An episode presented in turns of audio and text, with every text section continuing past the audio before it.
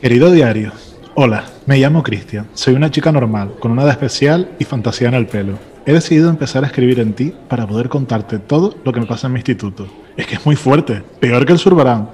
Mi insti es el Chorrillo High, una auténtica jungla. Los chicos son musculados como el Tito Robert de UPA y las chicas van guapísimas como Cordelia, la de Buffy. Esos son los que destacan, claro. Yo soy de las normalitas. Sé de un par de chicos que quieren rollo conmigo, pero yo no sé si quiero. Estoy trabada a diario. Menos mal que tengo a mis mejores amigas que me ayudan a decidirlo todo. Este es David. Todo el mundo en el, en el Chorrillo High cree que es un zorrón. Y tienen razón. Se ha follado medio isti, pero tiene un gran corazón. Mira, tía, comerte una polla es como ponerte un tampón por primera vez. Quizá al principio creas que no te cabe completo, pero sigue respirando y sigue tragando. Con tus cuatro labios. Y ella es Pablo, es la mejor dando consejos y saca las mejores notas, pero a veces me resulta un poco difícil comprenderla. A ver, yo lo único que digo es que Phoebe debería darse cuenta de la relación sumamente tóxica que tiene con Cole. A ver, yo diría incluso que está desarrollando principios de síndrome de Estocolmo. Es extremadamente preocupante. Quizás alguien debería decirle a esa chica que no necesita ningún hombre a su lado para ser increíble. ¿Para qué están tus hermanas? Ante todo, Girl Power. Uy, ¿queréis una pulsera de Greenpeace? Toma un folleto. Es de papel reciclado, ¿eh?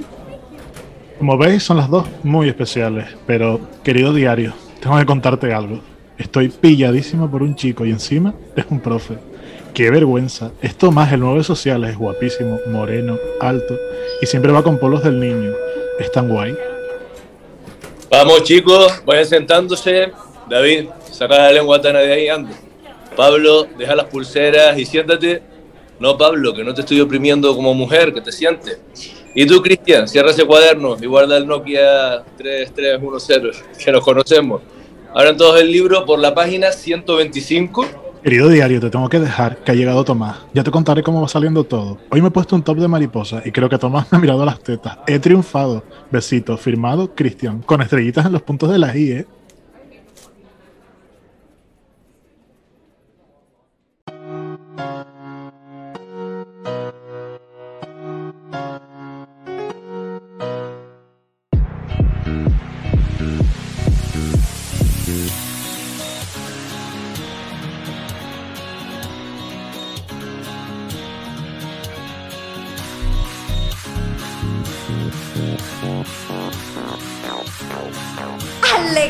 ¡Alegadora!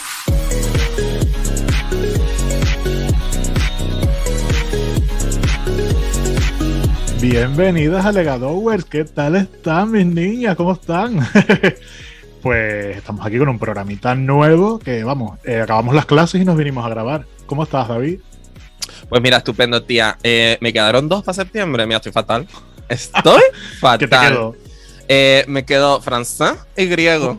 Pues ¿quién, dile- quién lo diría? Bueno, por eso yo sé que tengo la recuperación hecha ya, cariño. O sea, Te yo, profesor ganado. hombre, yo como los super single, hago que me contraten en los despachos, entonces yo apruebo los despachos también, cariño. Y a veces ni con esa. Y a veces ni con esa, siendo los super single. A mí siempre funciona, ¿entiendes? Besito a Anabel Dueña, mi amor. Esa es la buena. Esa es la buena. Bueno, es la mala, pero es buena. Bueno, se entiende. El que lo cogió, lo cogió. Eh, ¿Qué tal, Pablo? Pues mira, aquí ya con ganas de un poquito Deja de... de hacer la tarea y de sol. atiende, alegadora. Que sí, que estoy terminando de hacer unos apuntes, pero que yo termino pronto. No, no, no, ya está. O sea, yo le estoy haciendo aquí unas fichas y ya las tengo en un momentito terminadas, la verdad. Y vamos, como este año eh, estamos queriendo tener muchos invitados para hablar del instituto, nos trajimos al segundo Tomás más famoso después de Tomás el de las costillas. Y es Tomás, periodista y profesor de historia de Lanzarote. ¿Qué tal, Tomás? Muy bien, chicos, pero eso, me falta el guachinche, pero Es que como pongas ahí en eso de, tom- de- de papas y costillas, ya no salimos de Lanzarote. no, no, no. Y además los precios son, serían competencia desleal para esta isla tan cara. No, sí. no. Sí es cara, Lanzarote. Sí. Ay, Sí. es que yo, es que la de al lado, marica, es que es todo Uy, no. de mercadillo, porque Fuerteventura es barata, que da miedo, al menos a mí me lo parece. Creo que en Barato. Lanzarote hay que ir pinchando para respirar. Pinchando Sí, un euro. Y además, eso, que para quien viene, pues. Yo creo que también es la sensación esa, de como cuando entras a cualquier lado tienes que pagar, pues también esa- se ha popularizado Mm. lo de que. Pero, hombre, sí, más cara que las islas capitalinas, sí. Sí. Eso es el grufeo. Mira, ves, César Manrique hizo muchas cosas, pero la inflación no la bajó. No, Con lo cual, no, al contrario, bueno, pero esa era la parte buena. O sea, Manrique lo que hizo, eso de que tú vayas a un centro turístico y pagues, sí, porque mira, si no, no vengas, ¿no? Porque para nosotros no, para nosotros Sí. cuesta euritos. O sea, está muy bien porque eso es una entrada de dinero, o sea, bien pensado por parte de César, pero, pero luego digo el resto de la vida. O sea, César no tiene culpa de eso, ¿no? El resto de la vida. Y, y era más caro. Ahora, como han entrado como más empresas y más más cosas así, pero hubo un tiempo que era de comprar solamente a o Hiperdino o los Marciales, que eran los que había antes, los supermercados, ¿sabes? Siempre ha habido más variedad ahí. Yo en Tenerife lo mismo, iba Alteza, ya había Mercadona cuando yo estaba, pero eh, claro. Me, me vino a la memoria cuando he ido de vacaciones con la autocaravana con mis padres. Hay unos helados que son típicos de ahí que los fabrican en Lanzarote y Fuerteventura, que es como un, de- un polo. Está, Helado. está riquísimo. No, amiga. de sabores. No. Pero no será Fuerteventura, aquí no me suena a mí eso. Aquí En lo que Fuerteventura son los En rojos esos de entonces. fresa que saben como jarabe de fresa. Ay, no, pero hay se llama o algo así. algo así, es el nombre de un Ah, pues aquí señor. no llegaron, aquí no ¿No han llegaron. llegado? no, Entonces pues, solo de no, Fuerteventura. No, Pues. Cuando yo fui un montón de sabores, había hasta de anís. Eh, Pero Yo- había otros buenos. El de anís A mí me dieron a ¿eh? probar el rojo de toda la vida. Eh, se lo podría preguntar eh, al Crash, pero como no me va a hacer caso por no mirar el WhatsApp, sino de tres en tres horas, cariño, pues igual hasta cuando acabe Alegadoras, dos horas después, eh, ya me lo dirá. Pero sí, no me acuerdo cómo se llaman. Eh. Miguel- Miguelinos o Antoninos algo o algo así. así. Sí, eh, Lo que pasa es que Alegadowers. ¿Algún Alegadower, por favor, de Fuerteventura? Que nos un Majorera. DM y nos deje, y nos deje cómo es el nombre ese. Pero a mí me sabe jarabe de fresa, me parece un asco. Es verdad que en esa Fuerteventura, todos los chiquillos, los quinijos, como dice, como dice Tomás, todos los quinijos se los mandan que da gusto. Pero yo, chica, ni por puta. Te lo digo, qué asco, la verdad. Pero es que lo de los sabores es muy de con lo que tú te criaste. Un, un clipper está bueno. Está bueno. La gente se lo toma porque tú te lo estás tomando desde chico. Yo me acuerdo, por ejemplo, cuando yo viví en el Perú, hay una cosa que se llama la Inca Cola. Hay una cochina. Y entonces, para mí sabía rayos, pero allí todo el mundo Inca Cola. Que, y cualquier cosa de sabor de eso. Si al final lo que te pone a lo que te, te adictas, te adictas a lo que te a, al azúcar que te manda. Eso, nada. Sí, ella es profesora de historia, de lengua no. De lengua no. A ver, eh, ¿cómo ¿cómo es la forma de ver- valorar esa? Te ad- Haces adicto. Eh, haces adicto. Es O sea, que tienes que hacer una perífrasis. Vale, vale, vale, vale. Pero Digo, ¿no? Es que adiccionar es acaso un ya verbo. está, ya No está enterado verbo. dándole Es clases verdad, al profesor. Hombre, cariño. Luego hablamos de la calle del Imperio Romano, que se me da mejor. Venga, mejor. Uh, Pues niña, ¿de qué vamos a hablar hoy, Cristian? Cuéntanos. pues de eso del instituto, de cómo era nuestra vida en el instituto, las cositas que nos pasaron. Que Le Tomás te- nos cuente cómo es el instituto ahora, porque ya sé que no piso un instituto, no sé ni los años, ¿eh? Ni para Le- buscar eh, luego algo. No me ha hecho falta. Ya iré. No- no le- no- ninguno de los que está con- aquí lo ha hecho, eso de volver después de los años, a ver si está la misma secretaria, si está la de latín, y de paso recoges el título de la ESO o el título de bachillerato. Sí, Yo yo, sí. Pues mira, Yo sí, yo sí he vuelto, eh, aunque luego tuve que ir a buscar el título a otro instituto. Pero sí que, sí que volví años después a ver un poco cómo seguían las cosas. Además, justo cuando yo terminé, estaban haciendo obras en el centro, entonces había un montón de cosas que habían cambiado y bastante curioso. Pero también es verdad que yo también ahora tengo la visión de, como yo también, pues, está- he entrado en institutos a trabajar y cosas así, pues también estoy viendo un poco cómo es la realidad ahora. Yo a lo mejor quizás puedo también con, con Tomás a- apoyar un poco esa parte de cómo está en la parte de ahora, dentro de, no sé, yo me dedico más a la orientación, pero también en el tema de las charlas y cosas así, pues algún contacto he tenido y mm, no sé cómo, qué opinará Tomás, pero algún cambio se empieza a ver. Todavía faltan cosas, pero algún cambio ya se empieza a notar de nuestra época. Yo, jugué, digo yo juego un poco en, con trampas, porque yo estuve trabajando en educación en mi ayuntamiento, o sea, yo estudié eh, mm, en mi pueblo de toda la vida, mi querido Adeje, bueno, querido, ya vamos viendo, es una relación de amor-odio, es, complica- es complicado. Estatus de Facebook es complicado. Complicado. Eh, pero claro, yo estuve trabajando en educación, entonces al final, al menos lo que es la, la directiva del- de los institutos, que hay dos, yo estudié en el único que había en ese momento, ahora hay dos, pues claro, te las cruzas y de repente tú allí de tu rollo profesional, eh, gran administrativa de la vida, ¿entiendes? Y entra eh, el que hoy por hoy es el director, que era el jefe de estudios, y te mira y dice, Marico, ¿tú qué haces aquí? Digo, efectivamente. Maricón fue Ujú. lo único que acertaste, de verdad te lo digo. Pero ¿Y sí, sí que he tenido más, más contacto con el instituto, pero nunca he podido hacer, que es una cosa que me muero de ganas y eh, ojalá en breve, nunca he podido hacer esa gran reentré de antigua alumna al instituto, en plan de vengo a dar una charla, ¿entiendes? Oh. Cosa que me merezco, te lo tengo que decir. Pues, pues sí, mire, yo lo hice antes de, de dar clase. Una vez me llamaron de mi instituto toda la vida y también del colegio fui una vez también a otro rollo. A, a eso, era como una especie de mesa redonda de exalumnos a contar cómo he ido y todo eso. Y fue emocionante, porque yo que sé, tenías ya los profesores, ves que han cambiado muchas cosas. Yo también les tengo que decir que soy profe, pero que eso, y que conozco de los últimos años, pero de un centro en concreto, porque no he estado, que digo que debe haber también muchas realidades, ¿no? Y, Claro. incluso aquí dentro de Canarias. Yo soy profesor en un instituto de la periferia de Arrecife, o sea, de, que coge sobre todo barrios de clases populares, que me imagino que luego pues habrá diversidad también por ahí. Yo lo que les puedo contar y de lo que hablamos o hablemos será de, de eso, de mi experiencia ahí. Luego habrá otro, otros mundos, me imagino. Como roja. O sea, ella le da clase al obrero porque ella es rojísima, maricón. ¿Entiendes? Entonces ella dijo, no, la- los suburbios para mí. Las que tienen la boca llena de moscas, para mí. Fue, casual- fue casualidad, fue casualidad que me dio, obviamente, ¿no? Como los nombramientos siempre son por casualidad, ¿no? Que te toca uno y pero tú no sabes lo contento que estoy yo, o sea, que no cambio, bueno, no lo sé porque no conozco ningún otro, pero yo me imagino ahora a, a niños repipis, padres, no me lo, no, no me lo quiero, ¿sabes? No quiero yo, mm, todavía no quiero pasar a ese otro mundo, prefiero quedarme con los chiquitos míos del, del instituto. en el- Y te lo imaginas corrigiéndote los rollos de historia, en plan de, pues mi padre dice que eso no fue así. es que, que- que es así, que me han dicho que lo que, que, que repugnancia en otros centros. Yo no, yo no. Pues menos mal, tía, porque tú imagínate, eh, cariño, en, yo qué sé, eh, la Salle tiene instituto, supongo que sí, ¿no? Tú imagínate, eh, la, no tiene, bueno, pues no, porque tiene todos los niveles, hasta bachillerato. Entonces la Salle- ah, bueno, por eso tiene todos los niveles, con lo cual se estudia instituto en la Salle, es a lo que Sí, iba, sí, sí, eso sí. Vale, Anda pues que- eso. Tú imagínate eh, eh, explicándole a la reina la guerra civil, cariño, en la Salle, cariño. Me vuelvo loca. Dice, bueno, chica, Lorca era un pedazo maricón que viene está muerto. Next, ¿sabes? O sea, sería lo más. Me encantaría. Bueno, yo, yo tengo que decir que mi, mi sensación de instituto a lo mejor es distinta a la de ustedes por eso, porque yo estuve en el mismo colegio hasta cuarto de la ESO. Ay, Entonces, amiga. digamos que mi instituto fue en el colegio con los mismos compañeros y todo. No tuve esa sensación de Bueno, cambiar yo- ni yo- nada. DGB. DGB. Ella es o sea- antigua. Sí, o sea que yo, por lo tanto, estuve más años también, pero no tanto. Estuve hasta octavo, que sería como el equivalente al segundo de la ESO. Y luego Sí. me cogió el cambio a la ESO, luego pasé a tercero de la ESO. Yo soy de la, de la, de la modificación.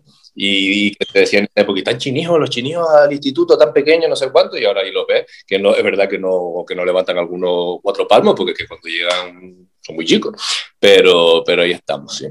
En primero de la ESO yo había tocado cuquitas en los baños, así que igual tan chicos no son. También te lo tengo Ya. que decir. O que Ya, tú eres un poquito precoz.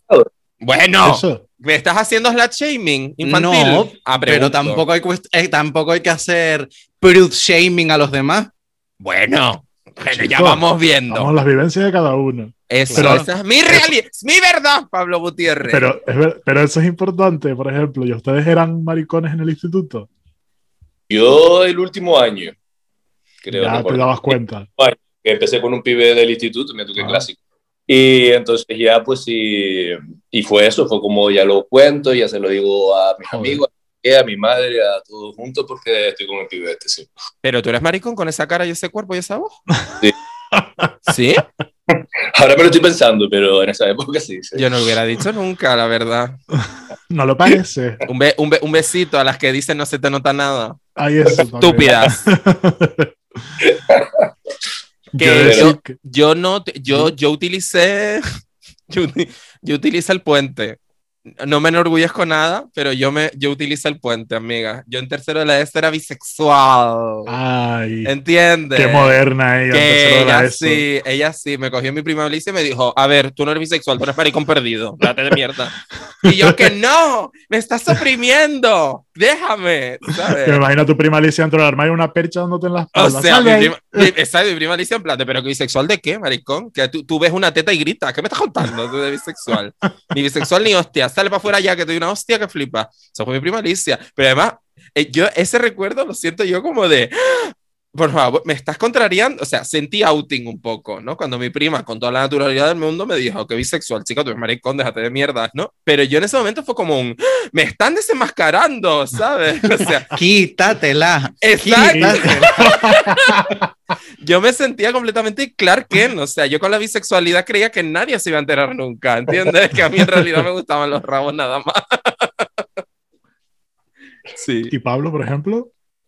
Yo, a ver, el- no tengo vivencia del, de la, del eso, o sea, secundaria y bachillerato abiertamente, o sea, como maricona abiertamente. Eh, sí que recuerdo quizás el último año, que ahí fue cuando empecé a comentar a los amigos, pero yo utilicé también un cambio de etapa. Yo, en mi caso, fue la Pau. Yo Soy una chica recuerdo- nueva. Claro, yo recuerdo que dije, eh, en el momento en que yo haga la PAU y termine y me den las notas, yo aquí eh, empiezo a salir del armario progresivamente. Ahí empecé, o sea, unos amigos ya lo sabían, pero luego ahí fue como el tema de mm, madre, familia, etcétera. Pero dije, mira, es un cambio de etapa o otro momento, es como hay que renovarse y es el, si no lo has hecho ahora, quizás es el momento. Pero sí, no tengo vivencias de, de, de, ser persona LGTB directamente en el, en el centro, aunque sí algún comentario que me imagino que hablaremos más tarde del tema, un poco de la opresión o de la vivencia de personas que te hacían comentarios y que a lo mejor tú no terminabas de entender dentro de pues la inocencia o dentro de que no no, no entendías qué tenía de malo o por qué decían, por qué asumían una sexualidad que tú ni siquiera habías asumido todavía. ¿no? Que eh, la gente, y sobre todo en estas edades, tiende mucho a eso. Y ahora me imagino que, o sea, se ha incrementado muchísimo más. También un poco por la, por la exposición en redes y por muchos otros factores. Pero sí que me sí tengo ese recuerdo de algún comentario que me llegaron a hacer ofensivo, comentario cuando yo ni siquiera, o sea, a mí me resbalaba porque no iba, no iba conmigo. Luego más tarde, pues empiezas a interiorizar cosas y te das cuenta. Pero bueno, sí, quizás yo esperé como hasta irme, salí de ahí, cambié de vida y fue diferente, claro. ¿Y en tu caso. Cristian? Pero tú hiciste ese rollo de chica nueva que se va a Los Ángeles y vive otra vida. Bárbara. Streisand de Funny Girl. Hello, Amiga. gorgeous. Hello, gorgeous. Él hizo la pau y se fue a Los Ángeles. Llega a repetir y de la, la desgracia. Uy, espero un añito más. Por no repetirlo, pero es un tema de volver otra vez a dar la. ¿Te Claro. imaginas? Yo en mi caso, en el tiempo de instituto, yo para mí lo sabía, o por lo menos sabía que me gustaban los chicos. No sabía, no estaba seguro si también me iban a gustar las chicas en algún momento. Era ese rollo de, bueno, como ya con chicos se había probado, digo, igual cuando pruebe con una chica también me gusta y me gusta todo. Pero no, no pasó.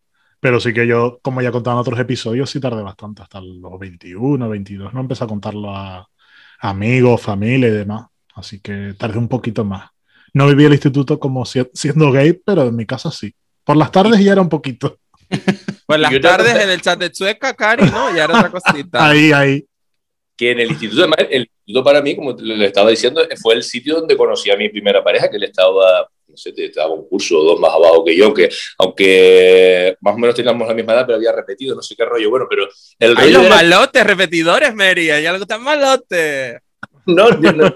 Porque tendría la época de la época mala, porque luego el chico siguió para adelante, como dice, ¿no? Y tiene, o sea, terminó su carrera y todo, pero no sé, esas épocas medias tal. Que digo que me acuerdo de que la inocencia de aquello, no sé si hoy sigue siendo igual, supongo que no, porque todo el mundo tiene el Grindr en el móvil y se mane- manejarán más con esas cosas, que me acuerdo que éramos mirándonos a la salida. Mira tú las cosas, y estuvimos mirándonos a la salida ratazo, a lo mejor, Sí. y que el pasado nos quedamos mirando, no sé cuánto tal, y luego hubo que esperar a los carnavales para que ya nos decidiésemos hablarnos entre nosotros. Y ya luego, después de carnaval, fue cuando ya se lo dije a la gente del instituto y a todo lo demás, porque estaba con ese chico. Y entonces, pero sí, sí, fue, o sea, el instituto fue como el espacio de, de en el que nos conocimos. Me acuerdo que se apuntó, no, habíamos hablado antes, se apuntó. Creo que yo estaba en la asociación de estudiantes y de repente apareció él, cosas así, o sea, pero todo en, en torno al instituto. Me parece súper interesante porque como hemos hablado en otros episodios, eh, el inicio de la, de, de, de la romantización, ¿tiene sentido? Bueno, sí, ¿no? Vale, el inicio de la romantización y la sexualización para nosotros ya estuvo entroncada directamente con Internet, ¿sabes? Es decir, conforme nosotros íbamos creciendo, lo hacían las tecnologías, entonces yo recuerdo que mi primer tonteo de, uh, papi, mm, fue eh, en el chat de, de, de, de Terra, cariño, entonces... ¿Sabes? Es como, me, me resulta como súper curioso y guay por otro lado, incluso un poquito de nostalgia, que eso es muy millennial, lo de tener nostalgia de algo que nunca has vivido.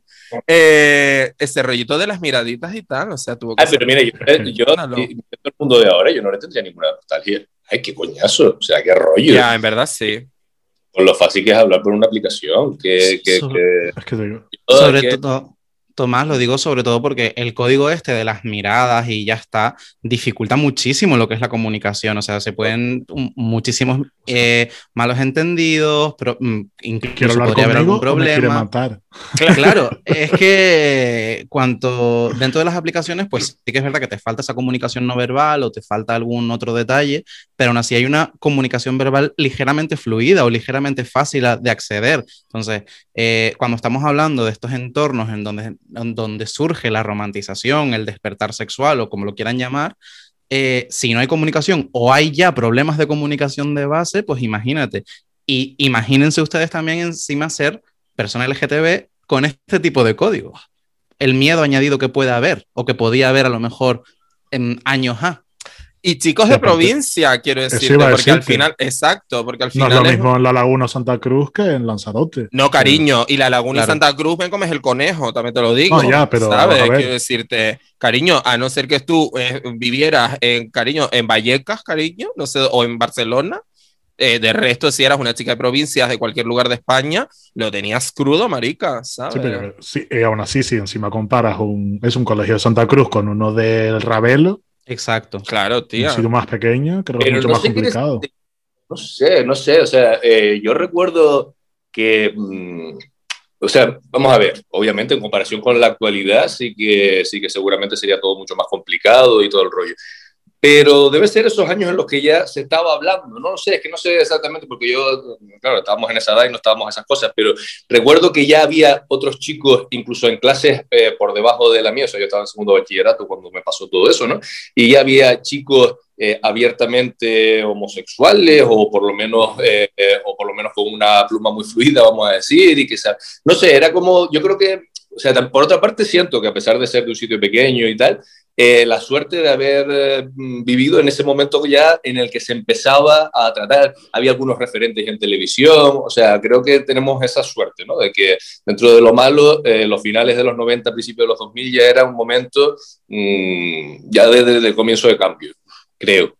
Es que yo no, por ejemplo, yo esa etapa no la recuerdo con, ¿no? O sea, se lo dije a, incluso al más bruto de mis colegas, porque yo, es que eso, yo, yo me relacionaba continuamente con un grupo de, de chicos heteros, ¿sabes? O sea, yo tenía un, un, rollo muy hetero hasta ese momento.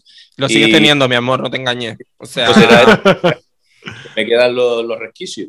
Y, y, eso, y me acuerdo de que justo estaban haciendo como un comentario medio ofensivo en clase de latín a todo esto que estaba diciendo, algo así como, no me acuerdo, en no sé qué clase hay un montón de maricones o no sé cuánto. Pues claro, también es verdad que uno eso le parece ahora normal para la época. Hoy en día, pues seguramente la propia profesora o profesora te manda para afuera o te, o te llama la atención.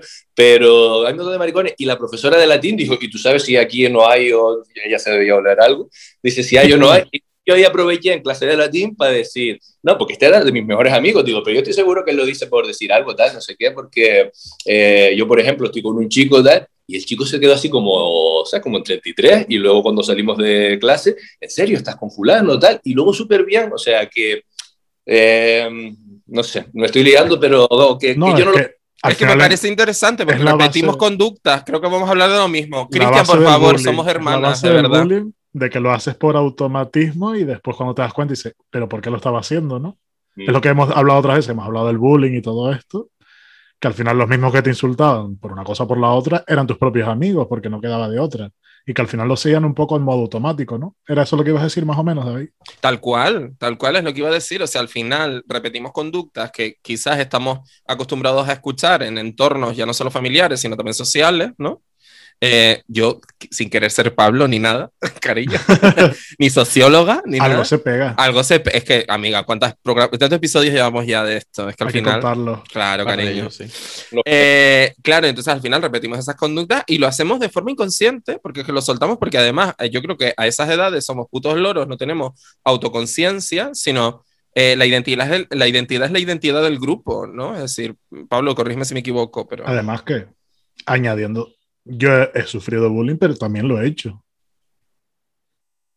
En algún momento yo creo que todos lo hemos podido hacer, no Es una que cosa continua, pero al final Sí. estás en el mismo grupo. Estás Sí, en te el- en- entiendo. Sobre todo hay una figura, eh, Tomás la habrá visto seguramente en su día a día.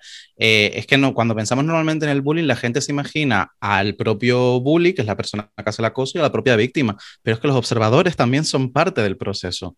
El, el por, el- la propia negación o el propio silencio o el saber que algo está pasando eh, y no comentar o no decir nada, porque muchas veces es eso, tú vas un poco tu bola, eh, no te quieres meter en problemas, pero te das cuenta de que hay cosas que no están bien y están pasando. Y están pasando en un centro, y esto a lo mejor puede ser un poco polémico, teniendo también aquí a un profesor hoy de invitado, pero eh, yo he visto conductas de bullying no solamente entre alumnados, sino entre profesores y alumnos. Entonces, perpetrados por ambas partes, ojo, ¿eh? Y eso es lo que me preocupa de, de- la situación, porque entiendo que las, eh, ha cambiado muchísimo y hay un montón de problemas respecto a este tema, pero yo sí que tengo recuerdos de mi propia etapa educativa en la que yo veía cómo eran propios profesores los que iniciaban ese, las conductas de bullying.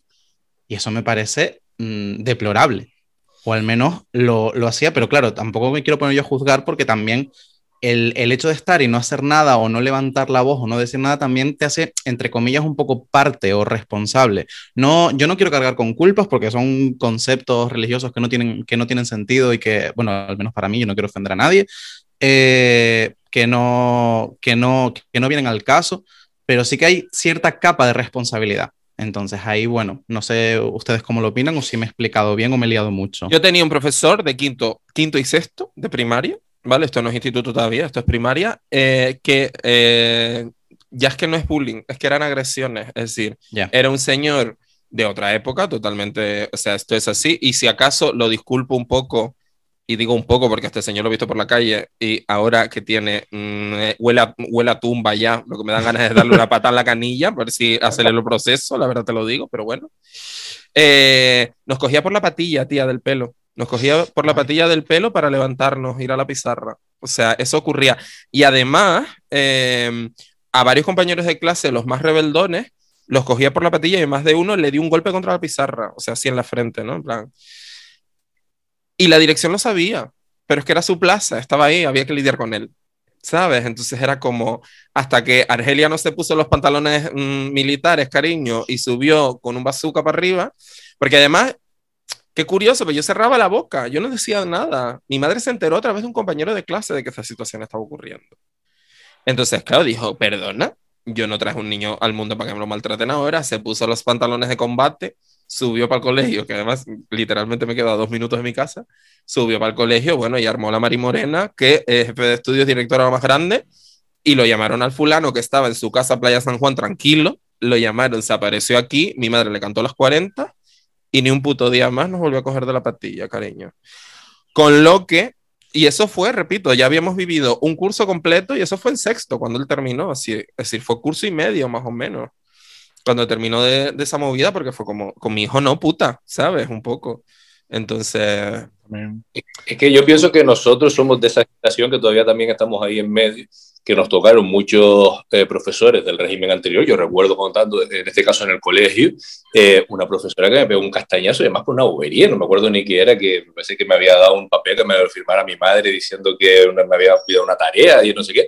Y pero a la zorruda, de esto que iba para el baño y me pegó un castañazo de esto de los fuertes. Y yo no le dije en ese momento nada a mi madre, no sé cómo hubiese reaccionado, posiblemente. Pero claro, eh, venimos de madres, en este caso mi madre, eh, o desde una generación en la que si tú se lo contabas a tus padres, era de los que te pegaban más fuerte, ¿no? Entonces, Algo hiciste. lo mejor son la generación intermedia en el que todavía había alguno que te pegaba castañazo y tú no sabías muy bien cómo reaccionar y ahora ya estamos en la que eh, obviamente ese tipo de comportamientos no se permiten, ¿no? Pero yo creo que con respecto a todo esto del bullying y demás, eh, se debería ir o todavía un pasito más hacia adelante, que yo creo que en eso todavía eh, no estamos del todo, que es no solamente, obviamente, no, no, no generar bullying desde el propio lado del, de la docencia, eh, no maltratar o no hacer este tipo de cuestiones, sino además educar en la diversidad, ¿no? O sea, para lo que estamos hablando, eh, creo que eso sí eh, sigue faltando. O sea, sigue pareciendo que son cosas chicos el decir, eh, pues que yo qué sé, que están en el patio y decir maricón el último, o que cosa de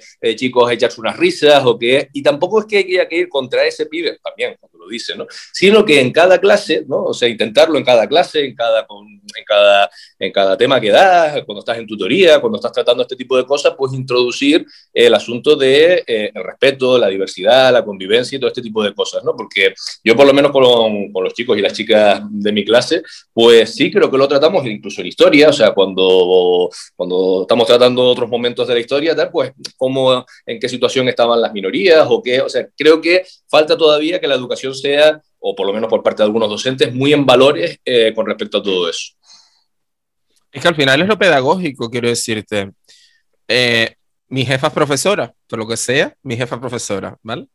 Eh, y entonces, claro, yo le decía, digo, es que a mí nunca me enseñaron, por ejemplo, cómo tratar a una persona trans. Yo solo tuve que aprender ya de adulto y dentro de las asociaciones y dentro del activismo, porque no lo sé. Y como eso, cariño. sabrá, ¿no? Exactamente, pero como eso, cariño, te puedo decir que alejándonos por completo eh, de, del todo el tema de la diversidad, tampoco me he enseñado, cariño, cómo leer una nómina. O sea, es que es una cosa que a lo que voy es, cariño, hay que, creo que hay que convertir los centros de, de enseñanza en Centros para la Vida. Qué mono esto me ha quedado, cariño. buenísimo. pero, claro, pero me refiero que es decir, cariño, pero lo que no puede ser es que yo salga del instituto sabiendo declinar, que está perfecto, cariño, está divino, pero yo luego no tenga ni puta idea de si el contrato que me están ofreciendo es abusivo o no. Es que no tiene sentido, porque, cariño, desde que salí del instituto he declinado ¿Cuántas veces? ¿Tres? ¿Cuándo, tengo que empezar a hacer la declaración de la renta y cómo? Exacto y jamás nadie sabe, siempre buscamos algún amigo que sepa para que te lo haga, ¿no? No, o no pasa. Sí, sí, sí, sí, evidentemente. O mm, si encima eres autónomo, te buscas un gestor o estás perdido, te lo digo por experiencia. Sí, o algún amigo que se entere. Ay, mi niña la autónoma. Un aplauso para los autónomos de España. Un aplauso, amiga. Claro que sí. Hombre, que se escuche cuando intentes, y es verdad, o sea, ahora mismo no tiene ningún sentido el tipo de educación que se sigue planteando y tú miras, por ejemplo, yo miro el currículum nuestro y te miras los, eh, los estándares de aprendizaje evaluable, que se supone que es en función de eso en lo que tenemos que poner la nota y evaluar, y son un montón de más o sea, un montón de cuestiones conceptuales que no tienen ningún sentido cuando estás a un clic, ¿no? A través de internet o tal, de, eso, esos datos. O sea, los datos no tienen mucho sentido, mm, salvo, bueno, pues si te gusta jugar al trivia o este tipo de cosas, pero lo importante, por ejemplo, en historia, es entender los, eh, o sea, digamos, los procesos, eh, entender qué hay detrás de eso, entender pero ¿sabes lo que pasa? Que yo me he dado cuenta que con los chicos, cada vez que lo intentas, como están tan acostumbrados al sistema, eh, o sea, sale mucho mejor un examen memorístico que un examen de razonamiento. Y entonces ya, eh, ahí es cuando mm, los pobres, eh, por el propio sistema, se convierten en, en, casi, en casi, a ver cómo no, lo quiero decir, pero sí, con, con muchas dificultades para, porque si no tienen el ordenador delante, o sea, están acostumbrados a la búsqueda de la información en, Internet mm, eh, sin que haya, sin que haya de por medio un proceso de cribado, de etcétera. Y cuando les pides como están tan acostumbrados a eso, a poner en Google la frase, eh, se quedan como en 33 porque piensan que eso no es lo que toca hacer en un aula. O sea, que yo prefiero, y se los digo 20.000 veces, prefiero que se equivoquen, que lo digan mal, pero como están ahí muchas veces para probar en vez de para aprender, eh, porque también les hemos enseñado eso, que lo importante es aprobar y no aprender, pues eh, van a lo que es completamente cierto, que es lo que consideran ellos que pueden encontrar si buscan en Google. ¿no? Y entonces hay que darle una vuelta, pero de raíz, a la historia de la, de la formación, ¿no? de empezar de verdad a educar eso en competencias, gente que sea competente en, en, las cosas que le toca hacer para la vida. Yo estoy totalmente de acuerdo, Tomás, sobre todo con el, con el enfoque del sistema, porque parece que es eso, se enseña para probar e incluso en centros se enseña también a competir a competir para probar, más que en que tú te formes, aunque tengas una educación, pues en conceptos básicos, pero también en valores. La educación, no nos olvidemos que es algo transversal. La educación no es solamente eh, que a mí me enseñen eh, mm, las declinaciones, como decía David, las tablas de multiplicar o, o las valencias de los elementos químicos. No, la educación es mucho más. La educación es familia, la educación es social, la educación es personal, y la máxima de educación que tenemos en Canarias es que se tiene que optar por beneficiar el máximo, eh, no, el desarrollo óptimo del alumnado en todas esas áreas. Y parece que nos olvidamos muchas veces de eso, que, que no hay un, un, enfoque, un enfoque claro y que, y que no nos adaptamos, porque parece un poco la, la, típica teoría de como yo lo pasé, ahora lo van a tener que pasar los demás. Entonces, es como un sistema en el que nos convertimos en verdugos y creamos nuevas víctimas por, el simple y mero hecho de haber sido víctimas previamente. Entonces, es todo el rato la pescadilla que se muerde la cola y de esa manera no se avanza. Yo, eh, a mí hay un tema que me parece fundamental, que lo estaban diciendo todos antes, que es el pensamiento crítico. O sea, el pensamiento crítico, yo no empecé a preguntarme cosas, en, el sistema educativo que yo estudié, eh, filosofía era obligatoria, no, no era opcional y ahora no sé si ha vuelto a volver, no sé, por los cambios que hay y ahora mismo estoy un poco perdido con el currículo. Pero eh, no puede ser que un alumno tenga que esperar hasta los, 15, hasta los 16 o 17 años que estás en bachillerato para que te enseñen lo que es un una reflexión crítica, un pensamiento crítico, a juzgar las cosas, porque se pierde todo eso. O sea, eh, no, no se fomenta tampoco el, cambiar de opinión, el debatir eh, sobre lo que decía Tomás ahora. No se puede, eh, les da miedo participar en clase. Y yo lo veo, yo lo veo en clase, lo he visto en cursos que he dado, lo he visto en sesión, lo he visto en muchos sitios de él. Es que me da vergüenza levantar la mano, porque se nos olvida que el, que el aula es un sitio de aprendizaje y en un, y en un sitio de aprendizaje tienes que equivocarte, tienes que tener la oportunidad de equivocarte. Pero el problema es que dentro del propio sistema, incluso ya la sociedad, eh, se penaliza mucho el error. O sea, el error es algo terrible, cometer un error es fatal y no puedes equivocarte. Y ese para mí es uno de los, de los, de los grandes problemas que tenemos que, se penalice tanto, que sea tan agravante y que sea tan duro el error. No puede. O sea, vivimos en un... O sea, es que lo, lo dice hasta el propio método científico, ensayo-error, es que tienes que equivocarte para poder avanzar. Y, ya les dejo que de repente he cogido yo el no, no, no, no, no, me he enralado yo solo. Es que aparte, es que, de aplauso, ¿eh? es que totalmente. Y aparte es que yo voy a añadir otra losa más encima de todo esto. Yo siempre he dicho, siempre he dicho lo mismo y creo que es la primera vez que lo digo en el Agadora, pero ahí va. Yo soy eh, un ejemplo claro del fracaso del sistema. Y me siento así y siempre lo diré. ¿Por qué? Porque yo sí tenía desarrollado pensamiento crítico desde que era un crío. Yo sí tenía desarrollo, desarrollado pensamiento crítico. Yo preguntaba, yo tenía curiosidad, pero en vez de desarrollar esa curiosidad, lo que me dijeron fue, no, marica, tú estudiate esto de memoria y vomítalo aquí. Exacto. No te preguntes cosas. ¿Para qué? Porque este que está aquí, cariño, yo con 13, 14 años me leía enciclopedias de, de mitología, cariño. ¿Quién era ella? Y yo me iba a la biblioteca a, leer enciclopedias, pero ¿estamos locas o qué? Entonces, eh, a mí lo que me preocupa, y, y, y, es el centro de mi argumento, es dónde están las aptitudes. A mí me cabrea muchísimo. Vamos a trabajar con las aptitudes del alumnado. Cariño, eres un tollo en ciencia. Un tollo, cariño porque yo soy un tollo en ciencia, lo soy. Pero luego, cariño, dame idioma, dame historia, dame show, fantasía, mariconeo, filosofía. O sea, todo bien, todo perfecto. ¿Para qué coño voy yo a quererme comer? Eh, creo que en, en, mis tiempos creo que eran seis horas semanales entre eh, biología y química, el tercero de la ESO. ¿Para qué coño? si es que no, es que no voy a llegar esas seis horas, cariño, pónmelas de otra manerita y que, a mí me vaya, o sea, dejemos de, eh, de, separar, creo, creo, eh, mi humilde opinión, dejemos de separar a los críos mm, por eh, clase A, B y C y empecemos a separarlo por aptitudes. Yo entiendo que tiene que haber, yo entiendo que tiene que haber una educación básica, pero para eso está la primaria. Aquí que estamos hablando en secundaria, cariño, aptitudes que tus eh, alumnos mm, salgan de primaria diciendo, uy, pues mira, este muchachito en estos campos va de puta madre y en esto va de puta madre. Es que... Mm, ya, pero... No, no, perdona. Hay un sistema, creo que no me equivoco, hay un sistema educativo en Alemania que se llama no sé qué historia, no me acuerdo, pero nombre alemán X, que los niños trabajan desde la curiosidad, que los niños lo que hacen es levantarlos del aula, salen por esos mundos de Dios y se van haciendo preguntas de lo que ven. Y eso a mí me parece mucho más interesante porque está hacerse preguntas en la base del mundo y del pensamiento crítico. Y tú puedes ver qué aptitudes tiene ese niño a raíz de hacerse preguntas. Porque hay un niño que se va a hacer preguntas de las plantitas y otro que te va a preguntar por qué tenemos 10 dedos, cariño, en las manos y 10 en los pies. Pero mira, varias cosas, para ponerle también realismo Bueno, yo sí pienso que hay eh, un tiempo, y quizás esté casi toda la secundaria ahí, en la que hay que dar contenidos comunes, pero a lo mejor lo que hay que adaptar esos contenidos comunes a las aptitudes.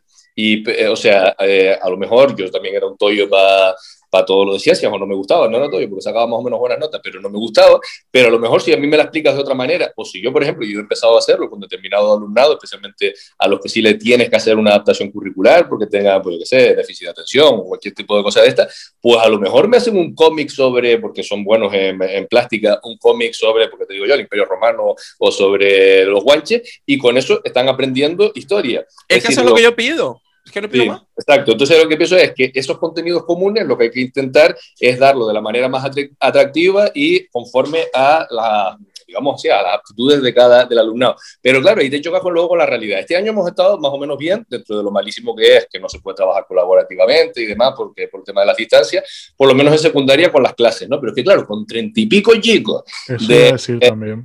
ratio que es, la ratio que, tenemos en Canarias, por lo menos en esta isla, la que suele haber habitualmente, entre 30, 31, 32 pibes de, de, de eso, de 14, de 13 años que están, pues obviamente con sus historias, con sus cosas en la cabeza y contar, y un profesor o profesora intentando eh, manejar la pues muy complicado, muy complicado. Luego, aparte de que a nosotros también nos tienen que formar en todo eso, yo creo que hay que también eso, de raíz al profesorado, habrá que, no puede ser que cualquiera eh, con sacarse una carrera y luego un máster, que yo no aprendí nada en ese máster, antes era el CAP y ahora es el máster de formación profesional, que te juro que yo no aprendí nada en ese máster eh, entres en un centro educativo como titular de una clase con treinta y pico chicos a tu cargo. O sea, debería haber un, periodo, eh, sí, digamos, que sea mixto en el cual, además le creo que le vendría bien a la educación, que tengas tu profesor, digamos, titular y al mismo tiempo un profesor de apoyo que esté como una especie de MIR, ¿no? O sea, que esté aprendiendo al mismo tiempo que ya está dentro del centro, ¿no?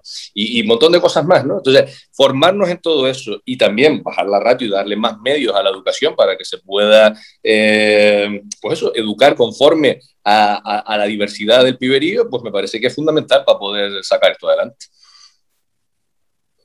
Maricones, es que te lo juro que nos, dejan, o sea, te iba a decir, nos dejan un ministerio, cariño. y bueno, se caga la perra. Es que después de esto, también te digo una cosa, yo te digo que después de esto, podemos intentar arrebatarles a las chicas del volcán el podcast pedante. Y se nuestro La tertulia elevada. La tertulia elevada se la podemos quitar a las chicas del volcán después de esto. Yo estoy mala. O sea, nunca has hablado tan en serio en este podcast. un poco de o de, de, de, anécdotas. Algo. no, no sí, un show. Vamos a salir de aquí, de este agujero. Sáquennos, amiga. Cristian, sácanos de aquí.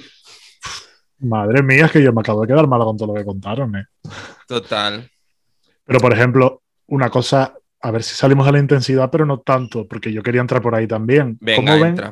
Claro, yo no sé las clases de ustedes, pero yo, por ejemplo, en mi colegio, en los niños cinco años mayores y cinco años menores que yo, en mi instituto, que era colegio también, no vi nunca una persona de raza negra o de otra raza que no fuese caucásico. cariño. Yo es que vivía en el sur de Tenerife, claro. claro vives en el sur, claro. Claro. o sea, claro, yo entiendo, no veía, no veía un maricón, no veía a nadie de negro o de otra raza que no fuese latinos, había algunos, latinoamericanos, pero muy poco más.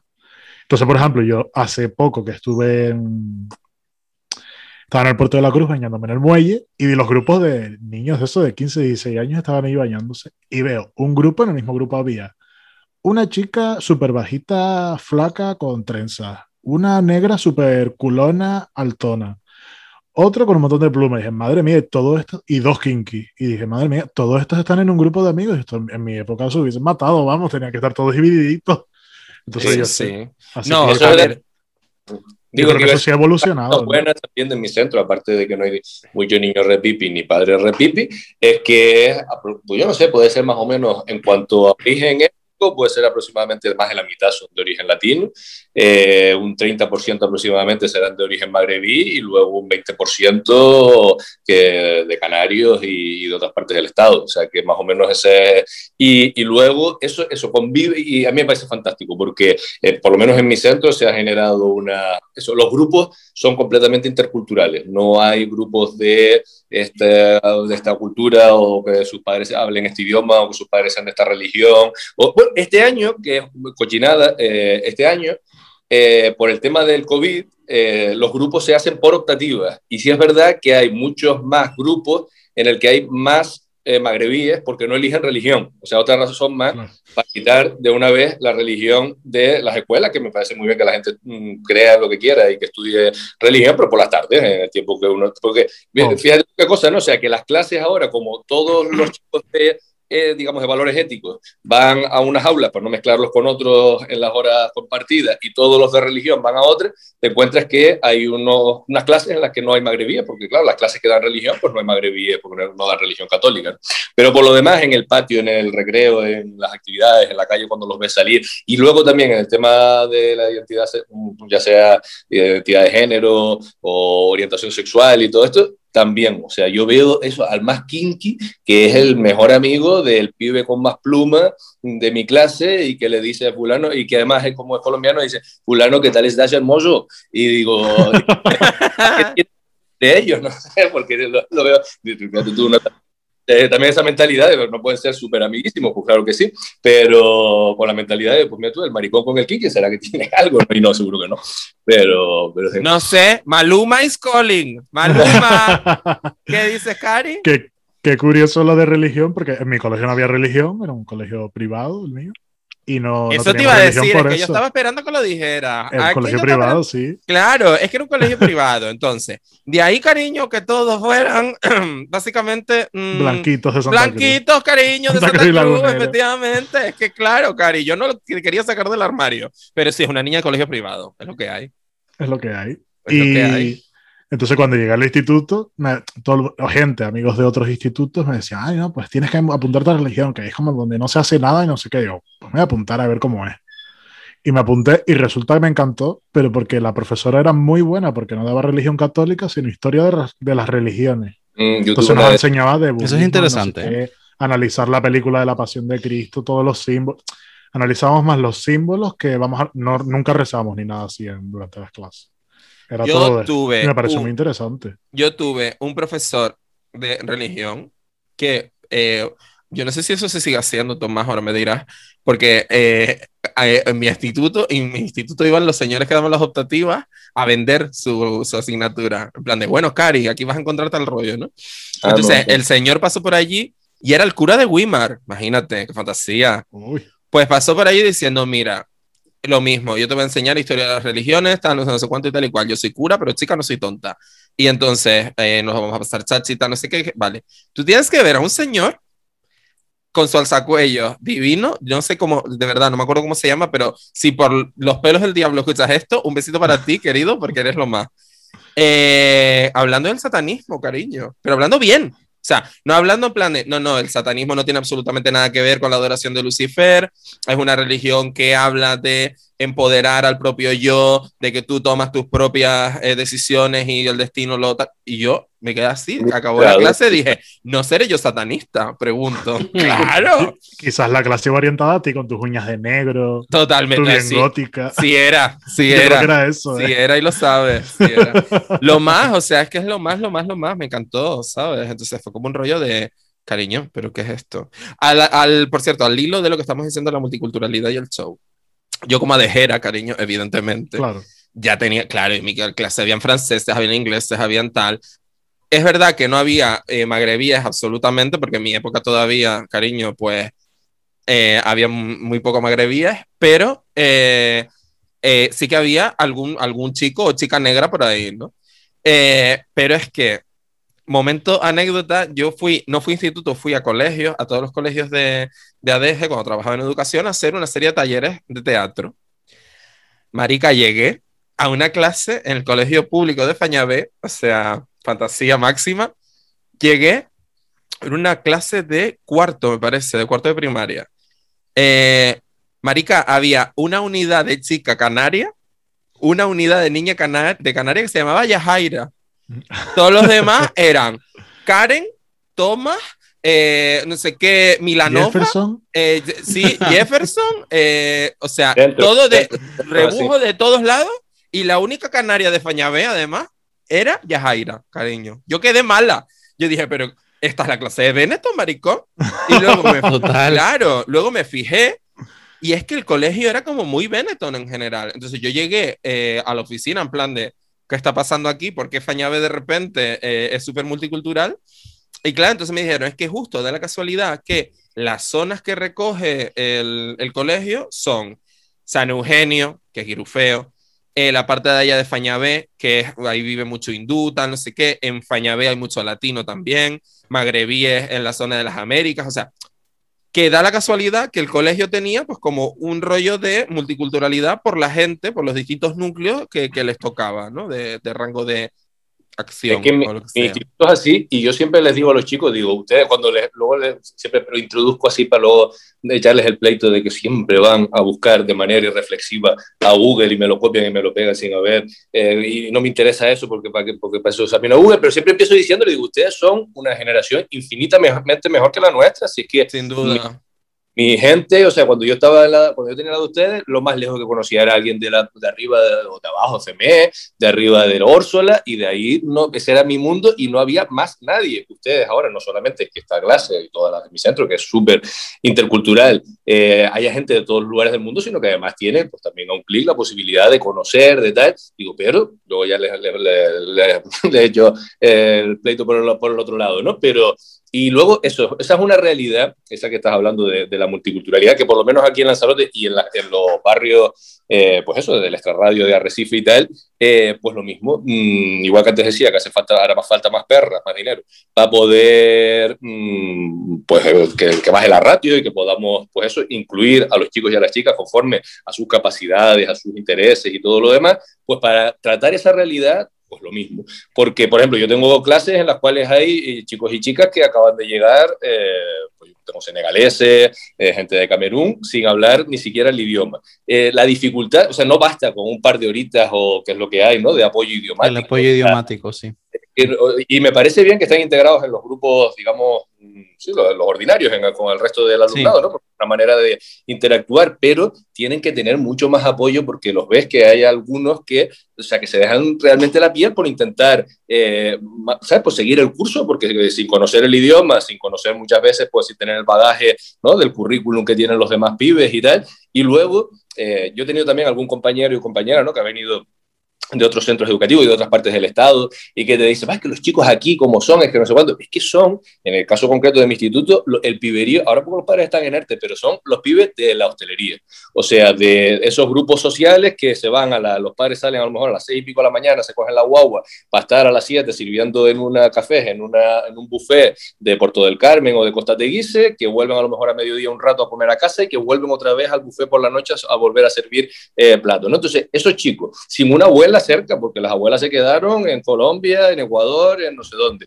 Sin abuelas, o sea, sin ese núcleo familiar, ¿cómo tú quieres que si desde lo público no se ponen más medios, esos chicos tengan las mismas posibilidades que el hijo de alguien que está, pues del compañero aquí que estaba hablando de un instituto privado. No, pero me refiero de... Sí, de... Totalmente. Cristian Rica Agachada, hay que decirlo.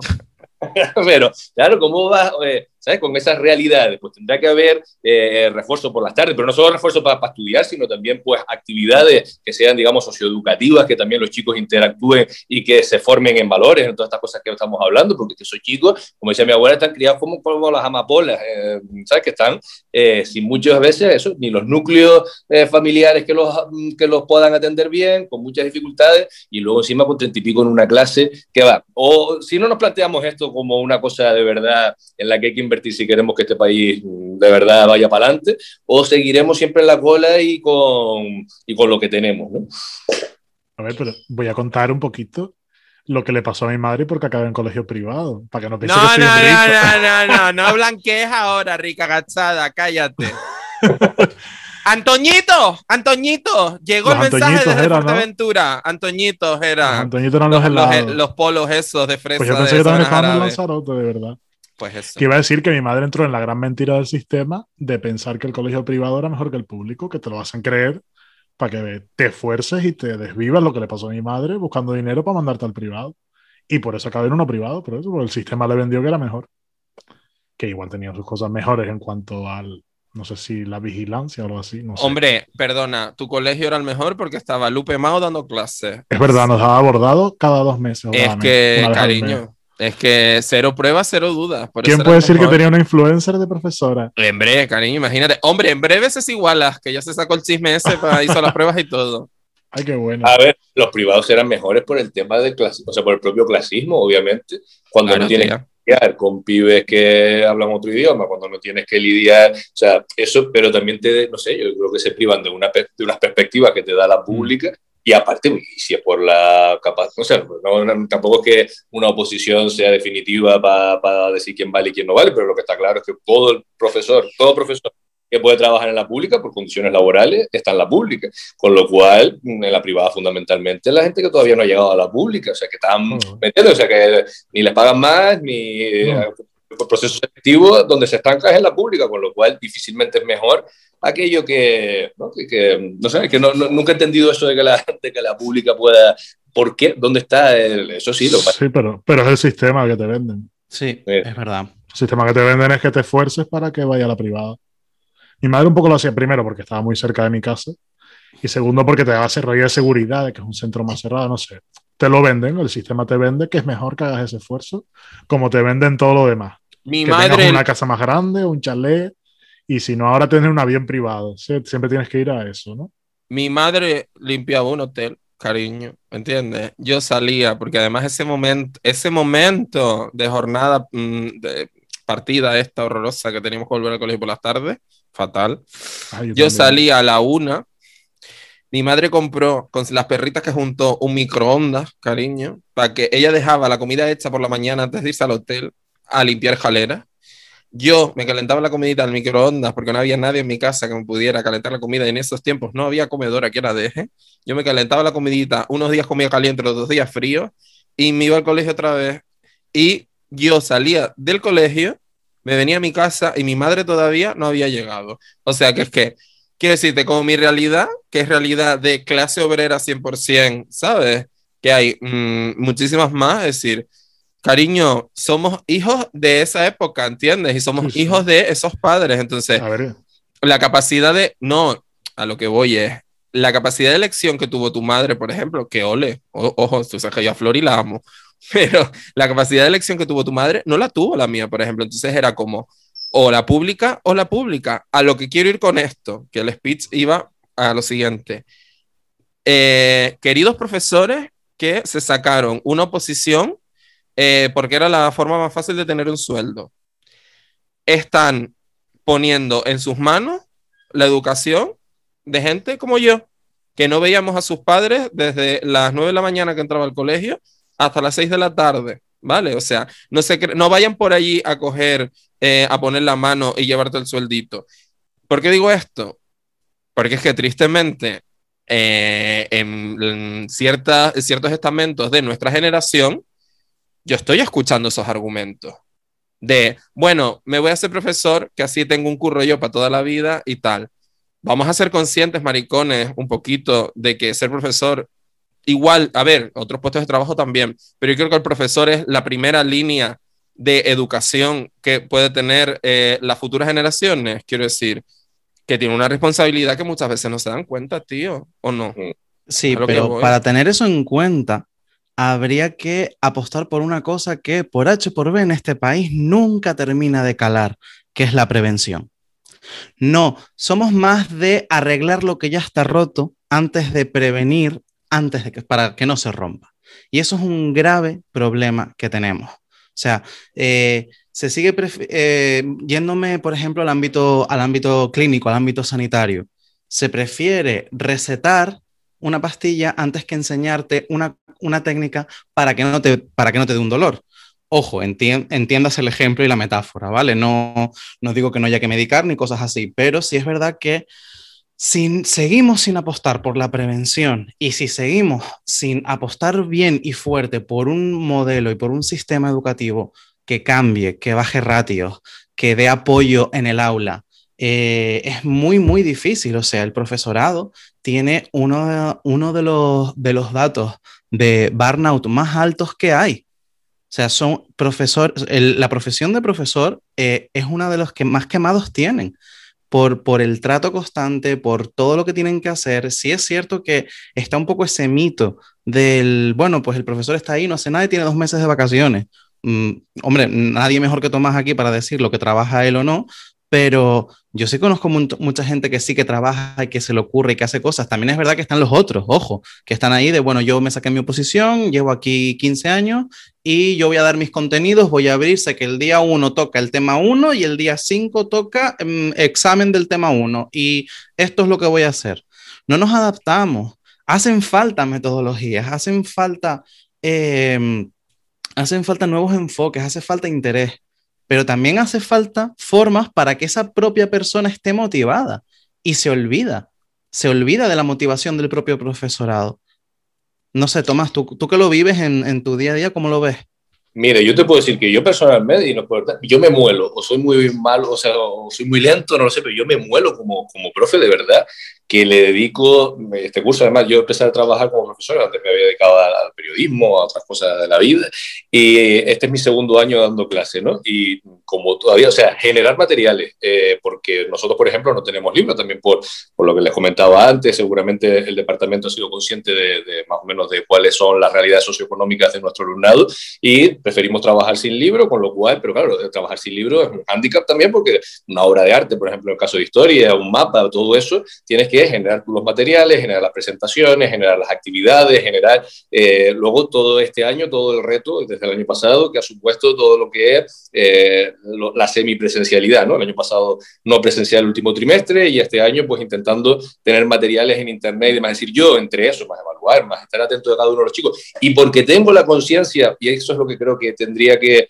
digamos, que meterse a fuego en algún sitio, no sé si en, lo, en el, máster que haces, si en la carrera antes de, o, en el tiempo que estés de práctica, la necesidad de, que la, de la excelencia educativa, es decir, yo creo que los padres y las madres cuando me llaman tienen que recibir el trato que reciben eh, en la mejor de, la, de los, o sea, mm, el trato, los chicos lo mismo, eh, esforzarnos en todo eso y creo que, pero también me doy cuenta de que mientras yo me estoy moliendo, eh, hay profesores y profesoras que ganan lo mismo que yo porque nadie tampoco, o sea, no hay desde la administración un control o una supervisión y también, ¿por qué no? Un, digamos, un, un, incentivo para aquel profesorado que realmente está haciendo lo que tiene que hacer. O sea, yo me doy cuenta que en mi centro y en otros que también me lo comentan, hay gente que hace lo básico, lo mínimo y un poquito menos y tampoco la inspección parece que funcione del todo bien. Entonces, seguramente, claro, es mi segundo año dando clase, pero posiblemente cuando llegue al décimo, a lo mejor digo,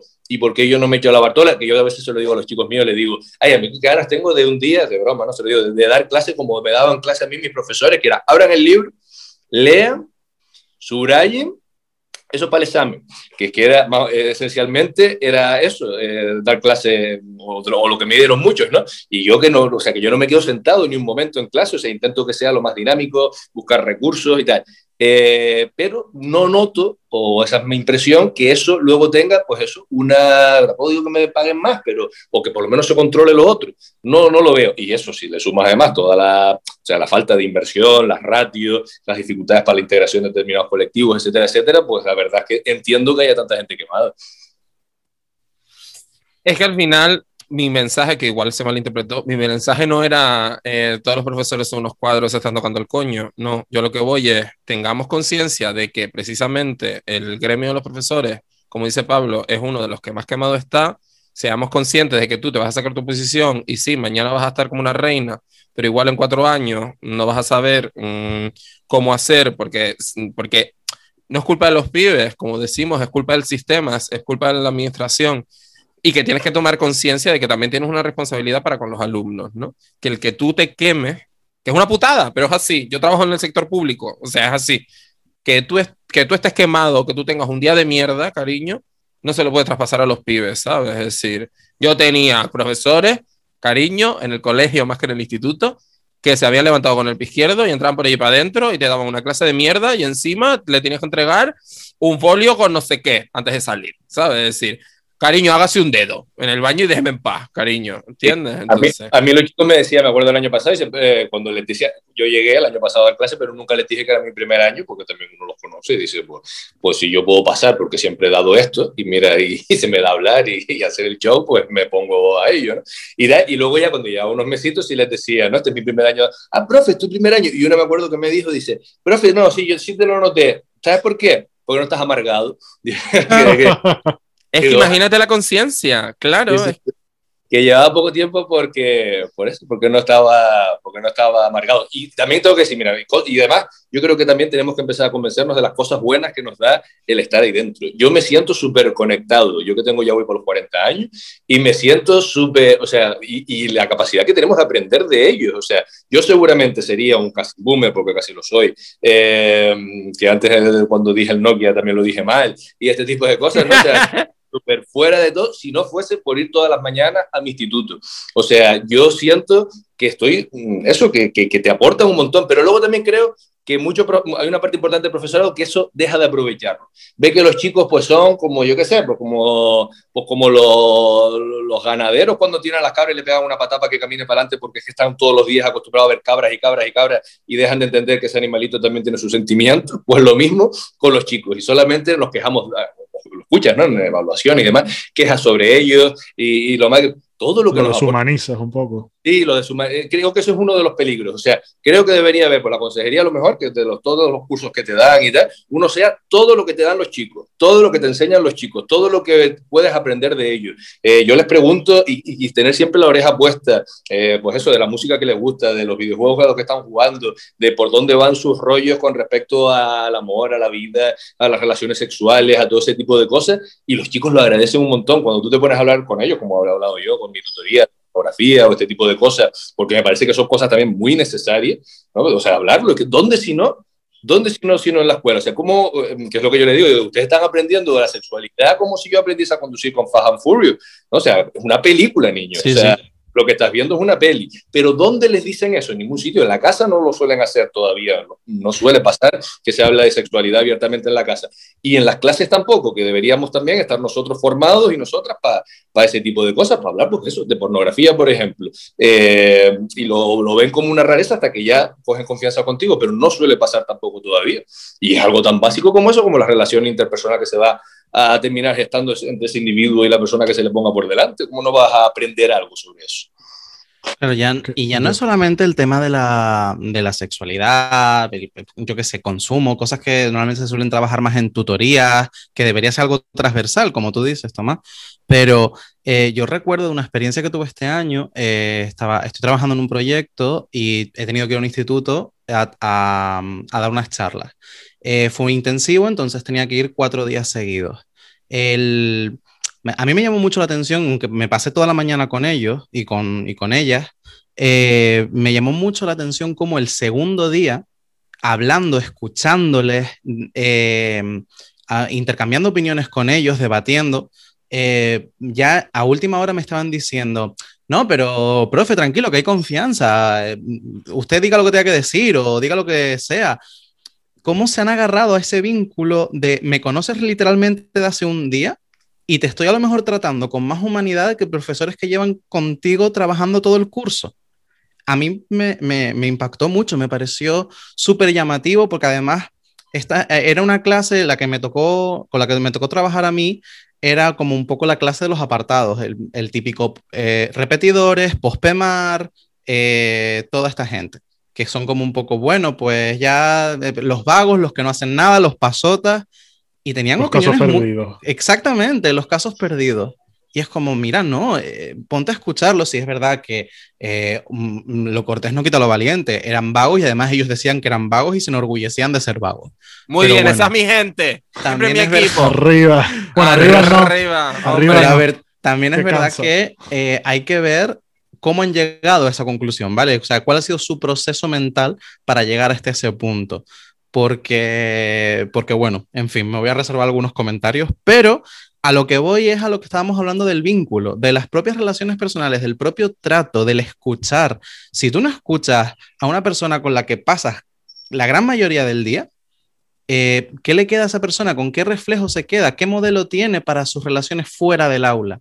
para, para cómo trata a los demás, para cómo se escucha, para cómo se expresa, porque el, que alguien te escuche también te ayuda a ti a expresarte.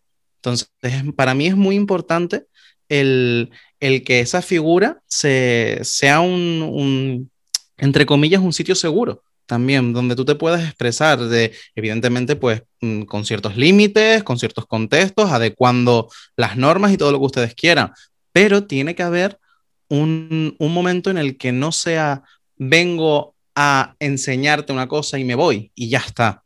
No, vas a ser parte de mi realidad durante un tiempo y vas a estar ahí. O sea, la figura, la figura del profesor es una figura muy importante a lo largo del desarrollo humano y hay que tenerla en cuenta y además darle el valor. Pero aquí nos volvemos a ir al tema anterior de los que hablábamos antes de que si no se dota económicamente, si no se le da la importancia que se le da a esta figura en nuestra sociedad, vamos a estar estancados y no vamos a hacer nada.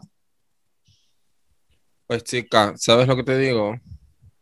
Que yo eh, a estas alturas mm, de la vida creo que voy a coger mm, al ministro o la ministra de Educación, que no sé quién coño es, y mandarle el podcast, cariño. Y ya está, ¿entiendes? Pues cariño, yo creo que eh, se puede decir más alto, pero no más claro, desde luego. ¿Quién es? ¿Quién es la ministra de Educación? ¿Sela? Sela. ¡Uh! A esa puta no le envío nada.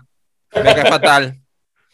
Es onda esta. Yo me acuerdo de tener un profe así que fue el, era nuestro tutor, pero no recuerdo tener horas de tutoría. Era de matemáticas y física y química daba. O matemáticas, no, matemáticas y física y química. Y fue el único que, primero, segundo de la ESO, nos trajo un plátano y le puso un condón, cómo se ponía un condón, y llegó a coger tanta confianza que la gente le preguntaba todos estos rollos sexuales que dada la confianza de poderle preguntar todo esto y el hombre algo en plan, a ver, ¿en qué momento pasamos en este punto? Yo tuve suerte, yo tuve suerte porque mi profesor de filosofía me lo enseñó en vivo y en directo, entonces todo bien, la verdad. La verdad es que no... Yo tuve mucha suerte en mi educación. En los últimos años de instituto. En los últimos años de instituto. Sí, de, primero, primero, de la ESO, ¿no? No, de hecho era repetidor yo. hecho, era repetidor y mayor de edad ya. Y mayor de edad. Hombre. Sí. ¿Qué para eso? No, no, no, en serio, o sea, no es lo típico para quedar bien, en serio, es que era mayor de edad. Si no lo hubiera dicho igual, en plan, era una niñata y me hicieron estupro. ¿Qué te piensas que estaba bien élite ahora? ahora? No, mi amor, cariño. Entonces a mí me lo enseñó bien mi profesor de, de, filosofía.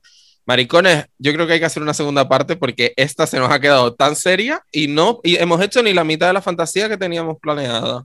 ¿Ok? Pero ahora le metemos fantasía. Pues métela porque mucho tiempo, más tiempo no te queda. Ya yo te di el pie de élite, sígueme por ahí, mi niña. Claro. Ah, pues puedo. puedo.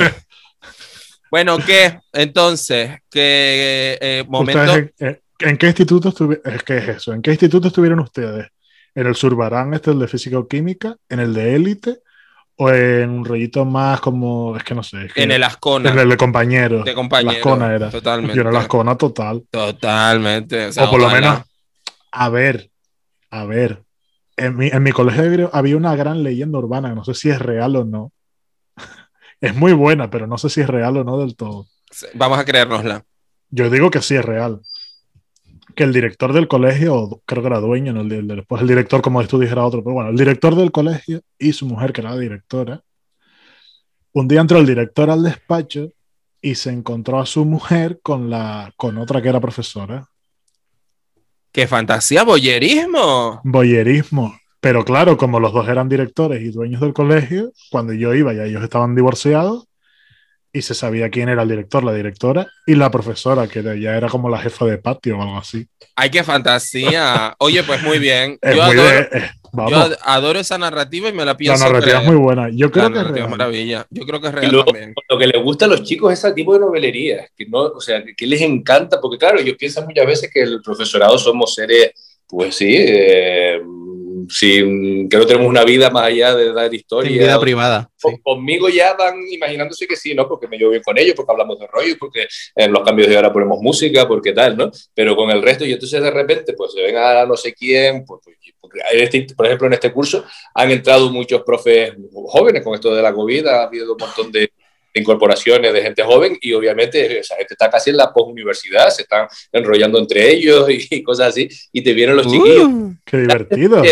Y si, profe, ¿te enteraste de que la de, no voy a decir asignatura, por si acaso que me escuche, la de, ¿qué asignatura? Vamos a decir aleatorias, la de francés está con el de educación física y no Me sé pega. cuánto. Me pega. Esa narrativa es real, está ocurriendo. Sí. No, no, no, es inventado. No, no, no, no. En, algún instituto de Canarias, la de Sí, francés sí. está aliado con el de, de educación Bueno, en mi- física. En mi, en mi colegio, pero instituto ya, bueno, en los últimos años, la fantasía era la de educación física con la de cultura clásica, que era una optativa, historia Bueno, del arte. Qué fantasía. olímpico, un rollo. Sí, sí, sí, una fantasía olímpica total, la verdad. Yo debo decir que. Ahora como- vestir de eso. Luces para la fantasía olímpico, así el de física y de cultura clásica. Qué fantasía, me encanta. Yo debo decir que en mi época en la Concejalía de Educación, eh, claro, o sea, yo básicamente lo que hacía era, eh, yo proyectaba actividades y luego se las ofrecía a los colegios, o sea, era, era fantasía mi trabajo, la verdad. Entonces tuvimos un proyecto que era irnos de pateo, a patear los montes y tal, de estos ADG. Eh, íbamos además, eh, éramos un equipo de varias personas, iba alguien de medio ambiente que un poco les hacía, les interpretaba el sendero y tal, les contaba un poquito íbamos con alguien que era de patrimonio, que les contaba en plan, bueno, pues esta casa, tal, no sé qué, etcétera, no sé qué. Y luego yo ponía la fantasía porque yo les hacía un cuentacuentos inspirado en lo que había, ¿no? En, en- pues depende de la ruta, ¿no? Pero tú ahí sí Eh, ibas. Yo iba ahí, yo iba, claro. Entonces, sí, tú imagínate yo no. con este cuerpo de pateo no, por ahí. no es ya que tú lo programabas, perdona, que hacía No, no, no, no. No, claro, yo programaba y iba. Yo me iba a perder el show. No, Cari, perdona, ella tenía que ir allí. Total, que me di cuenta de lo que tú dices, la cantidad ingente de eh, profesores eh, nuevitos, cariño. Qué bueno, cariño, o sea, pero por favor, mm, de verdad que es que eh, mangos, mangos maduritos, o sea, dulcitos, dulcitos, te lo juro, o sea, recuerdo exactamente dos uno, un profesor de música que montó El Rey León para final de curso, que se hizo los grandes hechos, que dije, maricón, pues no. Podía haberlo sido, porque claro, el Rey León, profesor de música, tal, pues no. Y recuerdo otro que además era, o sea, era más chico que yo, un profesor más chico que yo, yo, desalada, yo estaba desalada viva, monísimo, de inglés. Yo te lo juro que cada vez que nos parábamos a beber agua, yo me la llevaba por encima, así. A ver si, a ver si él lo cogía o algo. Muchacha, qué escándalo. Escándalo que se hubiese formado. Sí, un poco sí. Total. Bueno, amigas, ¿qué hacemos? Yo creo que eso, que vamos a tener que invitar a Tomás que venga una Vamos a- segunda parte. Al recreo. Sí, Si nos vamos al ahora. recreo y Exacto. luego retomamos. Total. Nada, pero retomaremos más adelante, amigas. Que si no Temporada a- 3. Claro, igual. O finales de la 2. Exacto, sí, porque es que si no lo vamos aquí a exprimir a este hombre, es que se nos quedó toda la fantasía por el camino, básicamente. Sí. La verdad Es que es que sí. Esta semana es que estoy muy aburrido, o sea, muy aburrido. Quiero decir que estoy con, eh, por eso, por lo de las clases, que estoy con, estamos en evaluaciones, en no sé qué, no sé cuánto. Eh, pero ya cuando esté en periodo vacacional, que ya en un mesito el resto de la gente sigue trabajando y los que estamos en educación dicen que nos echamos a la bartola durante demasiado tiempo, ahí. mm, Nada, en una de estas te, Te llamamos, ocupamos. en una de estas te llamamos cuando tú, estés en- tomando el sol en tu terraza y te Claro. decimos, Mari, vamos a grabar. O vamos y grabamos allí, También. En la también. También es una opción, también es una opción. Pues en fin. bueno, pues hasta aquí. Ahora nos vemos el día que vayamos a recoger las notas, ¿no? Ay, sí, deja ver, no sé. Que una fantasía. me encantaría. que Ay, ya- que ya no se dan notas porque ahora se publican en internet, pero me pareció cuando el año pasado fui por primera vez a entregar las notas, es como solemne. Parecía como cuando, no sé, como lo de Santa Cruz de Tenerife ya tiene reina, que es una bobería, pero le da solemnidad, entrando por allí todos los padres, la importancia que le seguimos dando a eso, que a lo mejor no debería tener tanto, por lo que hablábamos antes, ¿no? Que al final educar es un proceso, eh, estás aprendiendo, deberías equivocarte más y si suspendes pues ya ves, pero sí, la solemnidad, eso de los padres por un lado, la- el- en mi instituto se llevan mucho a los chiquillos, yo no sé si es una costumbre como latina, no lo sé, de llevarse a los chicos a, a como para sentarlos allí y ver qué notas tienen y fue como muy emocionante ese momento. Mira, eh, pregunta para irnos ya. ¿A cuántos cateaste, hija de puta? Yo creo que el año que viene voy a cargarme a más, a cargarme, a suspender a más al principio, pero por lo que hablábamos antes. O sea, creo que lo mejor que puede pasarle a un pibe es que si no está acostumbrado a razonar para aprender historia, suspenda la primera evaluación. No tiene y esto lo estoy descubriendo ahora que ya estoy segundo año dando clase y me enfrento al tercero y quiero cambiar algunas cosas, ¿no? Creo que ellos, eh, lo que al final termina por la propia dinámica de ellos, que te preguntan, ¿pero qué va a entrar? ¿Y qué no va a entrar? ¿Y qué no sé cuánto? Dándoselo todo muy masticado para que al final lo que terminan haciendo es memorizando. Si al principio tienen que hacer claro, y, de, y pues si eso les pasa en febrero, que sea en febrero, pues si es en marzo, que sea en marzo.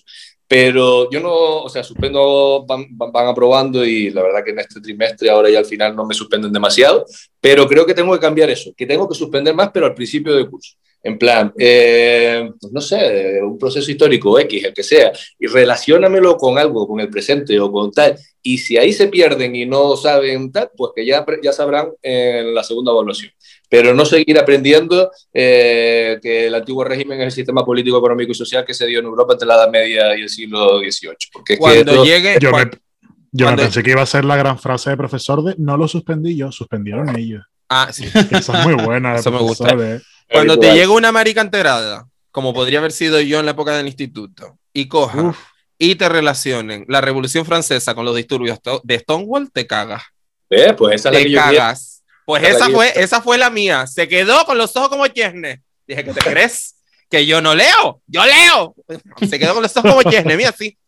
Seca como un toyo. Hombre, ella no se la esperaba. Dijo, mira, mariquita. Hombre. Hmm. Pues claro, en vez de la realeza poner a eh, la sociedad heterosexual blanca como opresora, imagínate, mucha más fantasía. Eso, eso, sí.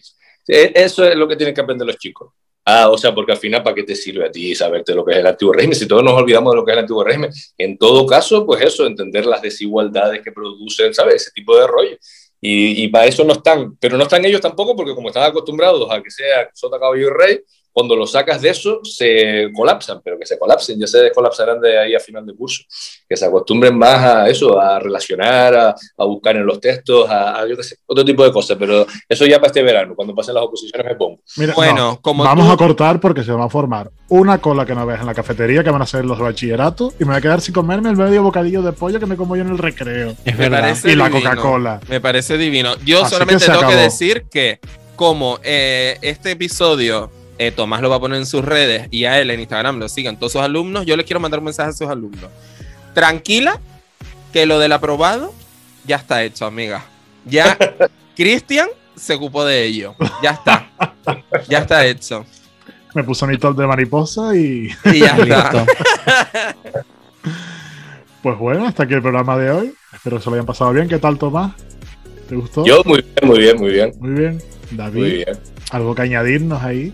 Aparte de que eres una enterada. Eh, totalmente. Yo que nada, croissantcito mixto con lechuga y, tomate y un pisco mayonesa que me gusta a mí. Gracias. a la plancha. Y ahora es vegetariano. No, pero en ese entonces era de todo. Eh, me lo comía todo, guapa. Te lo comías todo. Todo. bueno.